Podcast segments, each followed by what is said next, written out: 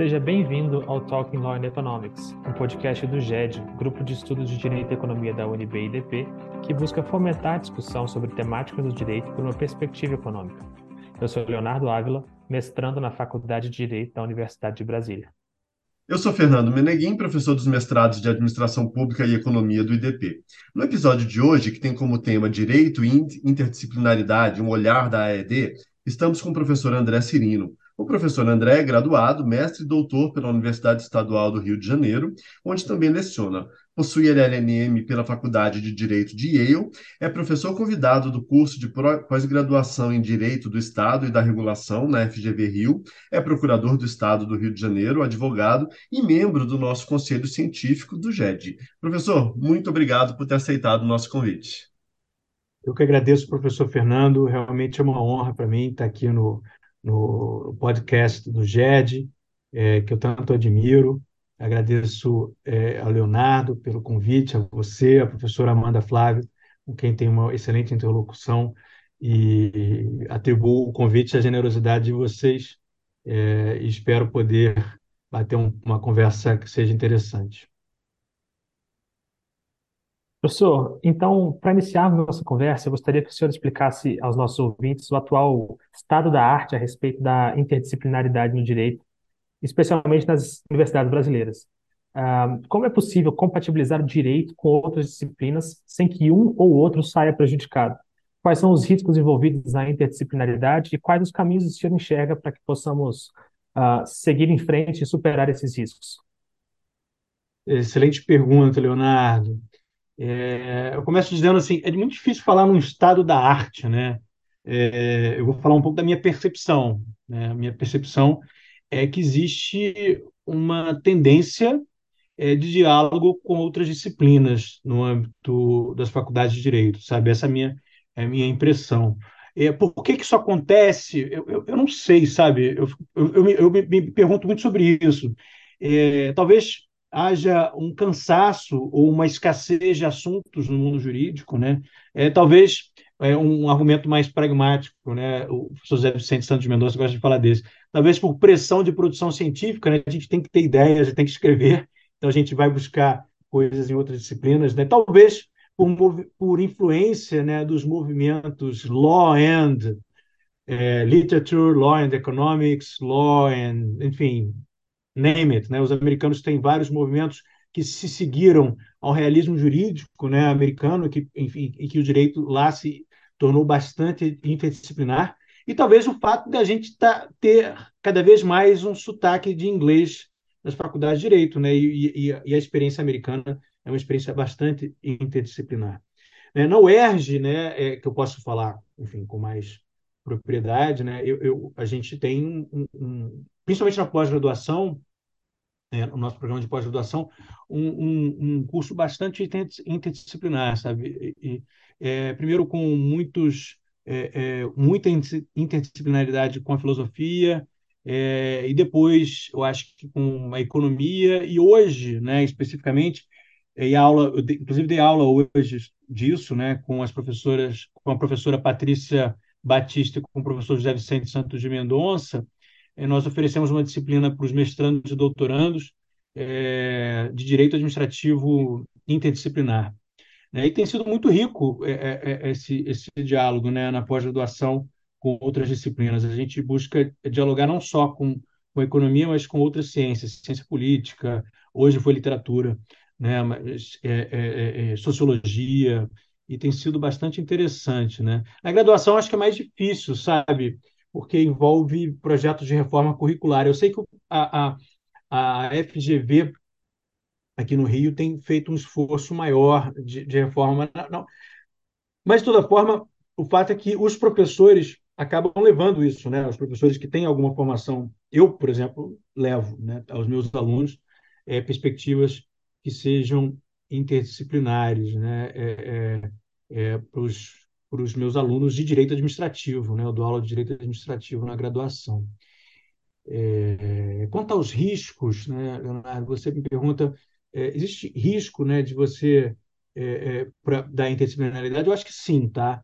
É, eu acho que eu, eu, eu, penso em dois riscos, né? É, até escrevi isso num artigo curto no Jota. Né? É o primeiro risco é um risco de manipulação. Por que um risco de manipulação? Porque é, nós, no direito, não somos treinados para falar sobre outras ciências.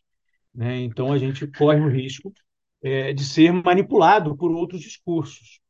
É, é a gente corre o risco, ou então alguém pode se valer de outros discursos para querer manipular, dizendo que outros ramos do conhecimento pensam da forma XYZ, e como o, aqueles que vão aplicar o direito não têm treinamento sobre isso, há risco, é, penso eu, é, de, de, manipulação. Né? O segundo risco é um risco que eu penso que é de colonização, né? É que eu estou citando o, o, o, o, professor Jack Balkin, lá de Yale, assim, o, o risco de que o código jurídico, a forma de pensar o direito, ela seja substituída por outras ciências, sabe? Assim, eu acho que o direito ele não pode negar que ele tem uma missão específica, que é, é solucionar conflitos, pacificar relações, relações. Enfim, essa, essa é a nossa missão.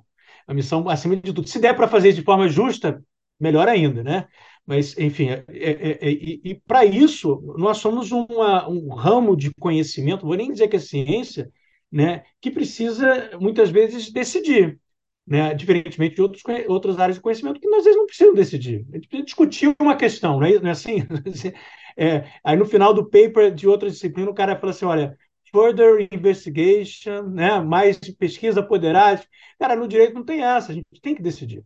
Né? Então, assim, como a gente tem que decidir, a gente tem que estar ciente é, é, de que essa decisão pode ter outros elementos de justificativa, que não necessariamente vão estar em outros ramos do conhecimento, que não podem ter o seu código, na minha opinião, é, é, ter um código que colonize o nosso código, o nosso código de lícito e ilícito, né? ou então é, é código básico do direito, lícito e ilícito. Tem outros códigos, mas assim, esse código ele tem que permanecer como um código essencial para a solução de problemas. Né? Para mim, então a gente corre o risco de. Eu, eu, eu, eu falo sempre isso, a gente tem que tomar cuidado com a colonização.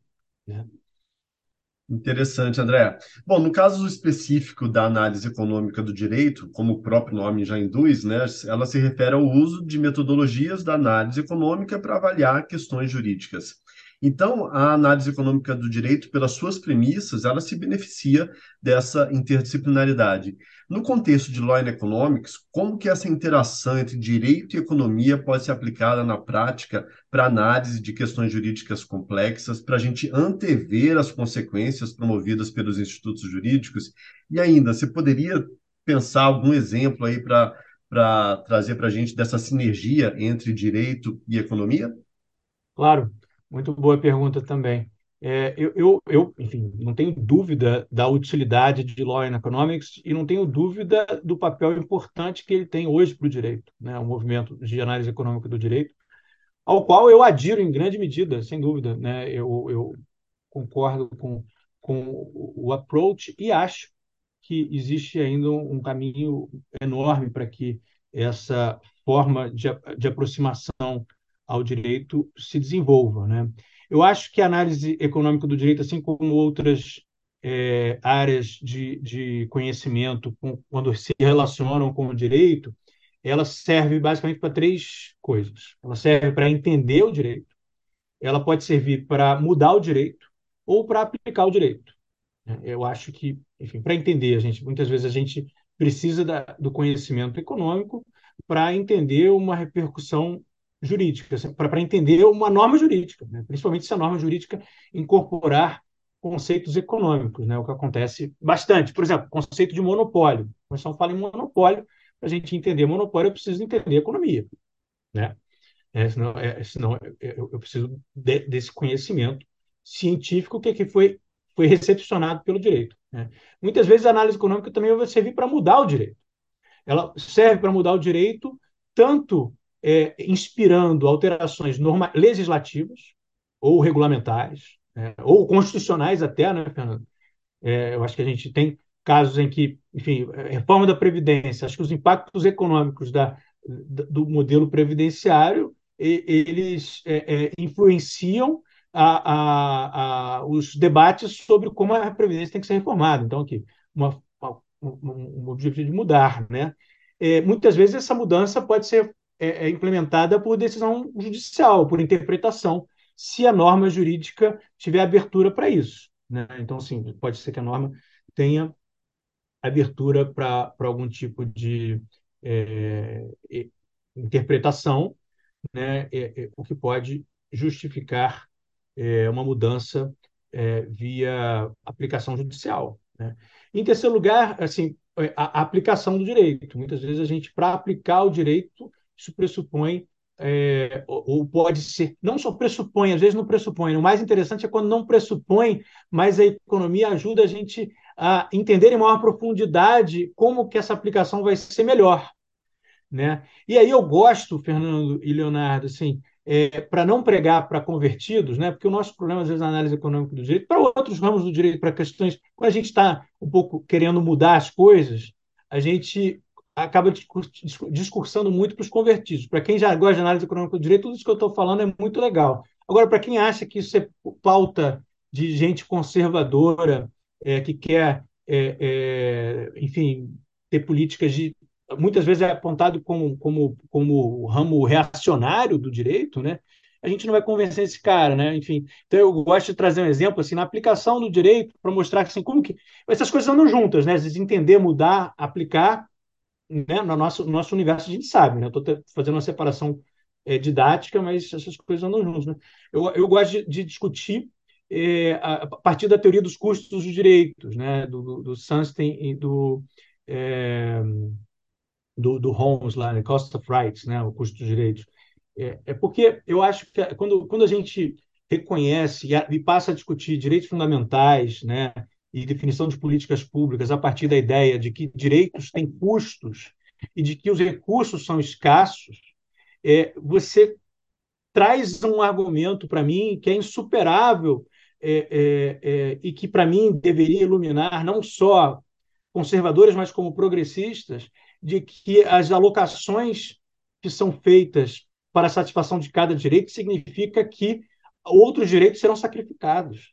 Né? E, e você entender isso é pressuposto é, na minha opinião, fundamental para qualquer discurso progressista que fique de pé. Porque se você quer defender uma agenda de direito, você tem que entender que essa agenda de direito significará que outros serão sacrificados, porque o cobertor é curto. Né? A premissa de que recursos são escassos, pessoas agem conforme incentivos, a teoria de comportamento econômico, ela, até onde eu saiba, não foi superada. Né? Enfim, então, me parece assim que isso é bacana. Né? Eu, eu gosto de um exemplo, vamos usar um exemplo concreto. Né?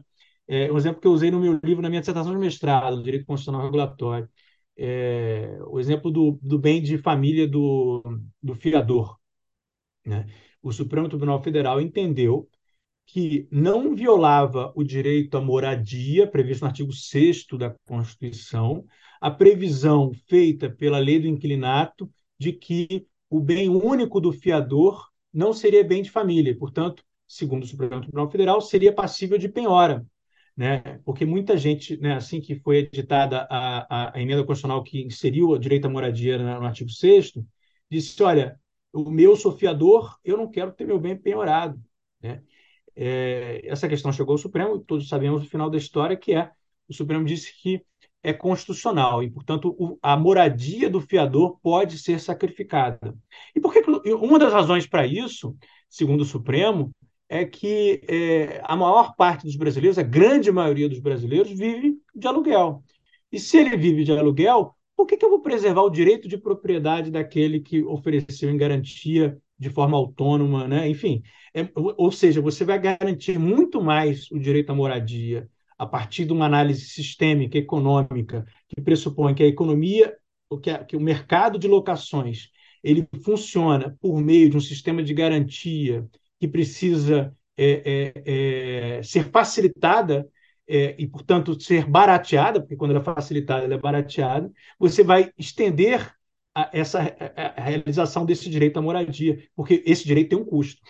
Ele tem um custo não só, pro, nesse caso, não é para o Estado, mas no funcionamento do mercado. E o direito, é, da forma como ele for aplicado, ele vai ter um impacto na realidade das pessoas, né, nesse mercado específico, é, e gerará custos maiores ou menores para a satisfação desse direito, de modo que é, é, ele vai ser mais bem realizado, de forma mais extensa, mais profunda, mais extensa, é, essa realização vai ser mais extensa quando é, houver é, a desproteção do fiador, significa a proteção de mais moradias. Sei se eu fui claro, se eu falei muito rápido, enfim.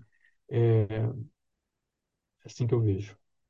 Aí veja, só, só, só arrematando, né? nisso você a gente é, é, análise econômica, né, a realidade do mercado, como, ele, como as, as pessoas vão reagir aos incentivos diante da, da escassez de, de imóveis de moradia, ela vai mostrar como a gente vai entender a empenhorabilidade, como a gente vai eventualmente mudá-lo, né, por conta da interpretação, se ela é constitucional ou não, ou como a gente, e como a gente vai aplicar essa norma, né, a análise econômica servindo aqui as três dimensões.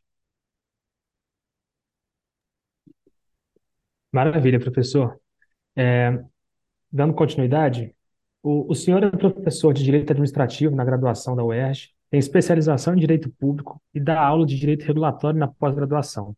Diante dessa grande expertise que o senhor tem, eu gostaria de perguntar especificamente como a interdisciplinaridade entre o direito administrativo e a economia pode contribuir para justamente o que o senhor estava falando, na elaboração e aplicação de políticas públicas e normas mais efetivas, especialmente em áreas como regulação econômica, concessões públicas e parcerias público-privadas.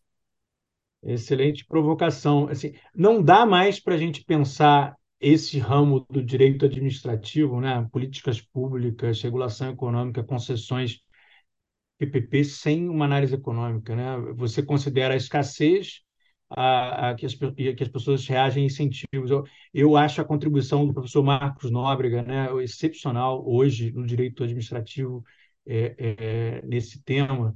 Né? E, e, enfim, eu, eu não tenho dúvida né, de que nesse, esse é um dos principais âmbitos de aplicação é, de interdisciplinaridade de análise econômica do direito administrativo. Né? Para a gente entender é, equilíbrio econômico financeiro, para a gente entender, é, enfim, a, a, os incentivos que o particular terá ou não na manutenção de um contrato, isso pressupõe uma série de considerações econômicas. Aliás, é até interessante, Leonardo, a sua provocação.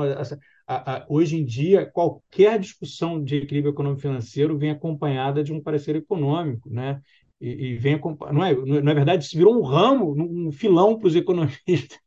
Então, várias empresas que fazem isso né, e, e, que vieram parceiras para a gente discutir é, é, assim, na, na, na, prática jurídica né, em que medida essas, é, é essas, esse, essas discussões né, precisam ser iluminadas pela economia. Né? Assim, eu acho que sim, é, é, é um potencial monstruoso. Isso está acontecendo, tá? Eu acho assim, na, na, eu acho, eu falei do professor Marcos Nóbrega aqui, mas é, é também há essas aplicações na prática, assim, que, que é, a possibilidade de arbitragem nos contratos administrativos abriu muito também, o que facilitou é, que o discurso, que o debate é, ele saísse de um âmbito simplesmente de que o poder. Veja, o que é interessante na análise econômica do direito, até, desculpa, me viu uma outra coisa na minha cabeça aqui agora, é na análise da relação contratual entre a administração pública, né? Você falou de concessões, PPPs, de relação contratual entre administração pública particular, no momento que a análise econômica do direito ingressa, qualquer discussão pura e simples de autoridade, de, enfim, de imposição da administração pública de supremacia do interesse público sobre privado, muda completamente de figura. De modo que, ainda que se admita que os contratos possam se submeter a níveis de exorbitância do lado da administração pública, a administração pública precisa ponderar que isso sempre terá um custo. Né? E esse custo tem que entrar no cálculo da decisão da administração pública. Não que a administração pública não possa fazer decisões que sejam ineficientes. Eu, eu discordo disso, tá? Eu, eu não acho, para mim, isso seria colonização. Eu acho que a administração pública pode até decidir de forma ineficiente. Não, vou encampar essa concessão. Mas, ao encampá-la, eu sei que deverei indenizar em tanto. Isso vai implicar um custo de tanto. Isso tem que ser tudo falado. Isso, tem que ter tudo. Isso pode implicar até responsabilização do gestor? Acho que sim. Né? Se ele foi irresponsável nessa escolha, mas, assim, em princípio, não existe uma obrigação de que essa relação seja necessariamente eficiente, na minha opinião, tá?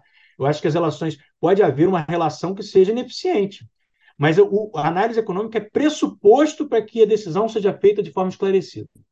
Então, vou manter um serviço de transporte público que é ineficiente, porque por meio desse, desse contrato eu tenho externalidades positivas. Aí você entrou no raciocínio econômico também, é, que viabiliza o transporte de outras pessoas.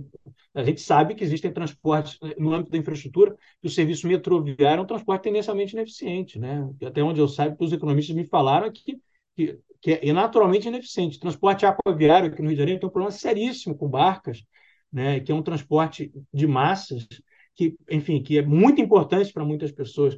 O Estado pode impor que esses transportes sejam ineficientes? Acho que sim. Agora, isso tem um custo. Quem vai pagar essa conta? Quem vai pagar como? Aí isso é uma outra discussão. Para isso, a análise econômica é fundamental também.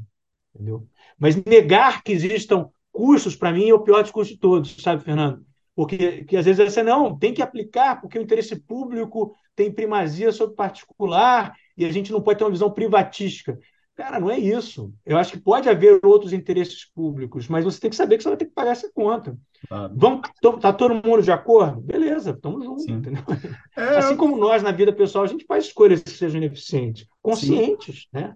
É, é, a noção básica de custo de oportunidade, né? A gente tem que saber que Pode tudo ser. tem custo de oportunidade. Né? Você quer gastar o dinheiro aqui, tudo bem, mas você está sacrificando em algum outro lugar. Né? Isso aí é indiscutível. Exatamente, exatamente. A e professora a... Susan Rose Ackerman, né, que foi minha professora lá em uhum. Yale, né?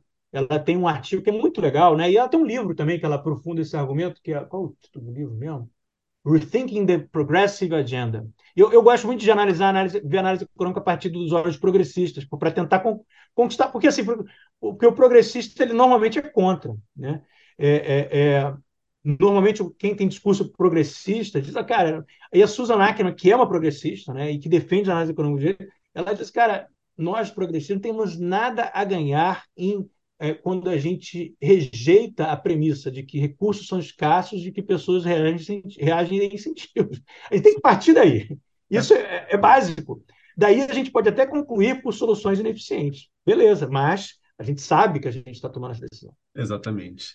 Né, você contabilizou tudo, assim, eu quero ser ineficiente, mas eu sei de tudo que eu estou respondendo em relação àquilo, né? Com e certeza. sou accountable perante a população, sou Exatamente. accountable perante os órgãos de controle. Né? Legal, legal, André. Outra coisa que eu acho interessante é ressaltar nisso que você disse sobre esse filão né, de, de pareceres econômicos, de análises de eficiência, né? Isso aí para os nossos ouvintes é bom ressaltar realmente. É, é, incrível como que existe esse mercado de pareceres econômicos, de avaliações econômicas, avaliações de eficiência em muitas leads jurídicas, né? Cada vez mais os, os economistas vêm sendo acionados para atuar em conjunto com os advogados nessas leads. Muito bom isso. É, André, uma última pergunta aqui. Eu, como professor de economia, eu ouço muito isso, né? uma crítica frequente aos modelos econômicos, falando que os modelos são reducionistas, que os economistas simplificam a realidade, é, que fazem hipóteses irrealistas. E aí é claro que essa crítica acaba indo também para os trabalhos de análise econômica do direito. É, eu, especialmente, eu construo muitos modelos microeconômicos nos papers que, que eu trabalho, tentando explicar situações concretas, né, que são causadas pela legislação, e, e às vezes, apresentando esses papers em congressos, eu ouço isso, ah, mas as suas hipóteses são irrealistas, enfim. Gostaria de saber a sua opinião sobre isso. O que, que você acha dessa crítica sobre esse reducionismo que a ciência econômica sempre ouve?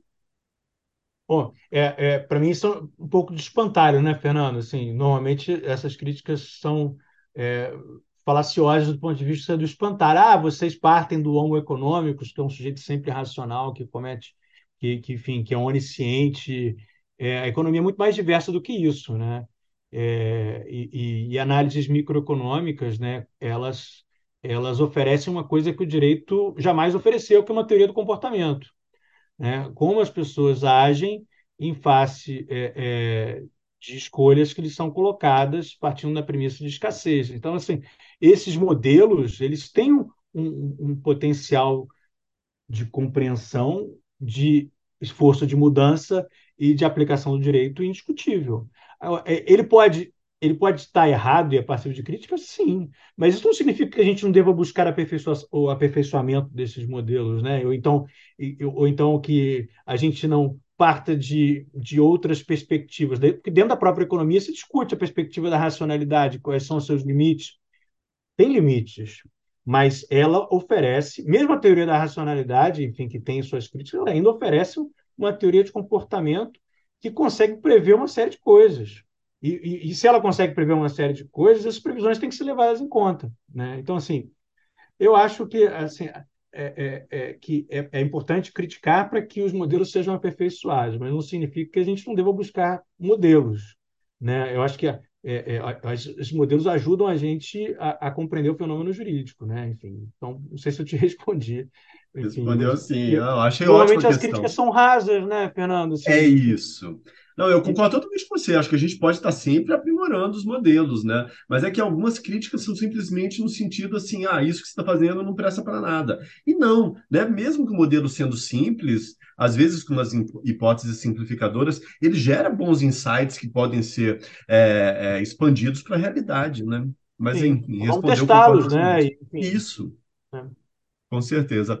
André, poxa, papo está ótimo, muito obrigado aqui em nome do, do GED. A gente gostaria muito de agradecer sua participação, agradecer por todo esse conteúdo compartilhado com a gente. É, tenho certeza que nossos ouvintes vão apreciar bastante essa discussão sobre interdisciplinaridade no direito e, e o reflexo disso na análise econômica do direito. Muito obrigado e a gente continua aí no GED. Fernando, muito obrigado. prazer realmente interagir com vocês. Papo muito bom. É, realmente estou é, aqui mais como aluno do que como, como alguém que quer, quer ensinar qualquer coisa. A gente aprende todo dia, né?